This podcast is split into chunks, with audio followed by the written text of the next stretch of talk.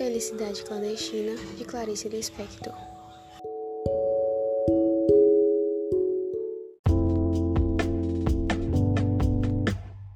A história acontece com uma menina que gosta muito de ler, outra nem tanto, e essa, por ironia do destino, tem um pai, dono de livraria.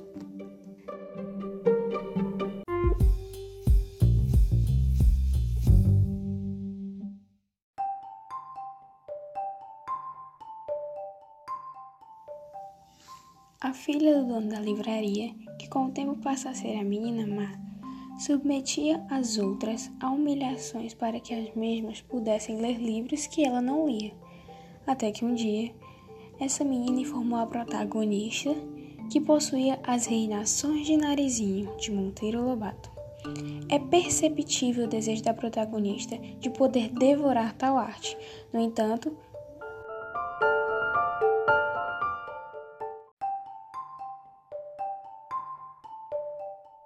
Vendo a felicidade na protagonista, a menina má também vê uma oportunidade de humilhar ainda mais a pobre coitada.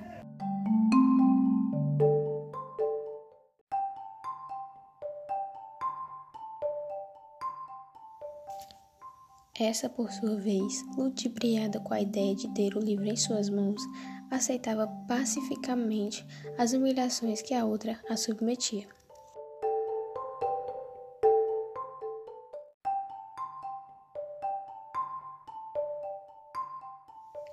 Acima de todas as humilhações, nunca perdeu a esperança de um dia ter o livro em suas mãos. Então ia todos os dias à casa da menina para receber o não, rotineiramente com as mesmas desculpas.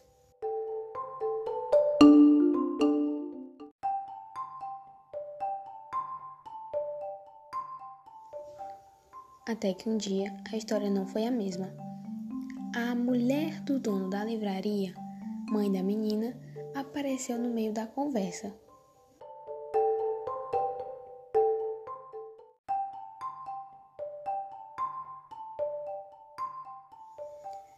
Ela pediu explicação a ambas, mas nenhuma se manifestou, até que ela entende.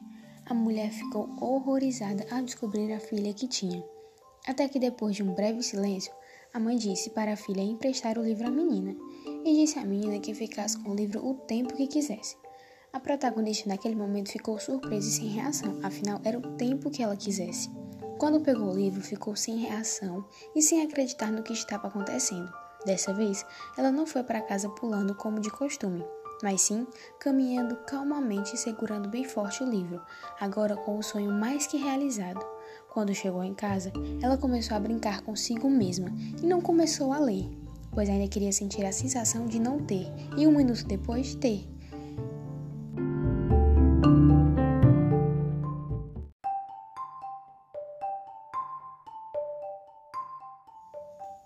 Depois de toda a euforia, ela começou a ler. Não leu muito, pois desejara uma felicidade duradoura. E então ela enrolava cada vez mais, até que lia depois de novo e assim seguia sua felicidade.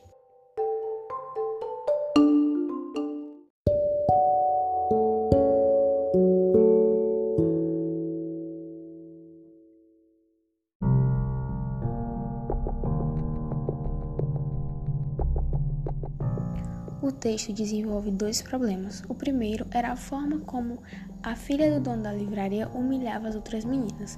Inclusive é perceptível uma parte do conto, onde a autora diz: Comigo exerceu com calma, ferocidade o seu sadismo. Na minha ânsia de ler, eu nem notava as humilhações a que ela me submetia.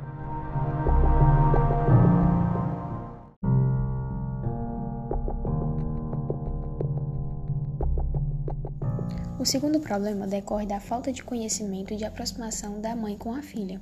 Afinal, é bem provável que se a mãe tivesse conhecimento da filha que tinha, não deixaria que a mesma fizesse tal coisas com as outras.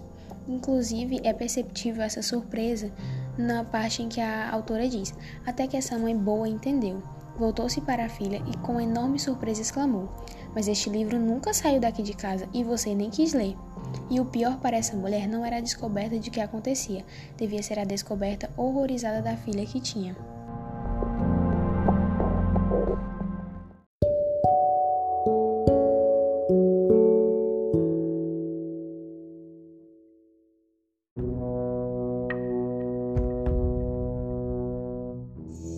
Um dos problemas bem explícitos no texto e que podem ser relacionados à realidade é a forma de como a menina que o pai é dono de livraria, humilha as meninas que não têm esse privilégio. Então isso pode ser bem relacionado à realidade. E você vê que pessoas de classes sociais mais altas se aproveitam desse privilégio para se sentirem superiores a pessoas de classes sociais mais baixas, é claro, e que não têm as mesmas oportunidades devido a isso, devido a essa diferença.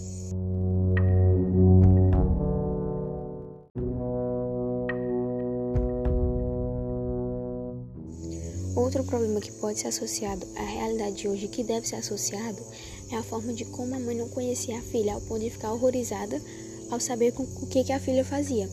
Então, é, isso é bem frequente nos dias de hoje e é resultante da tecnologia da evolução, porque você vê que as pessoas hoje em dia são muito fechadas aos seus aparelhos e esquecem o mundo ao redor. Então, isso impede a ligação de pessoas com amigos, com familiares, enfim.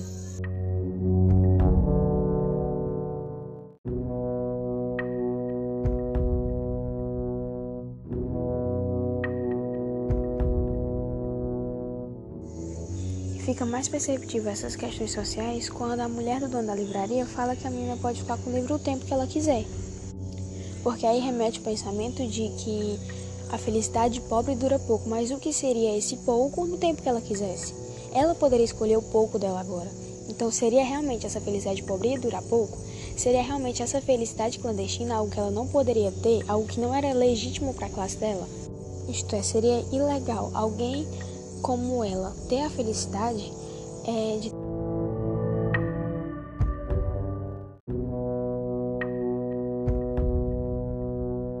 e agora não era mais uma menina e um livro, agora seria uma mulher e seu amante, para vocês terem a noção de como é, aquilo era importante para ela e como aquilo fez ela crescer.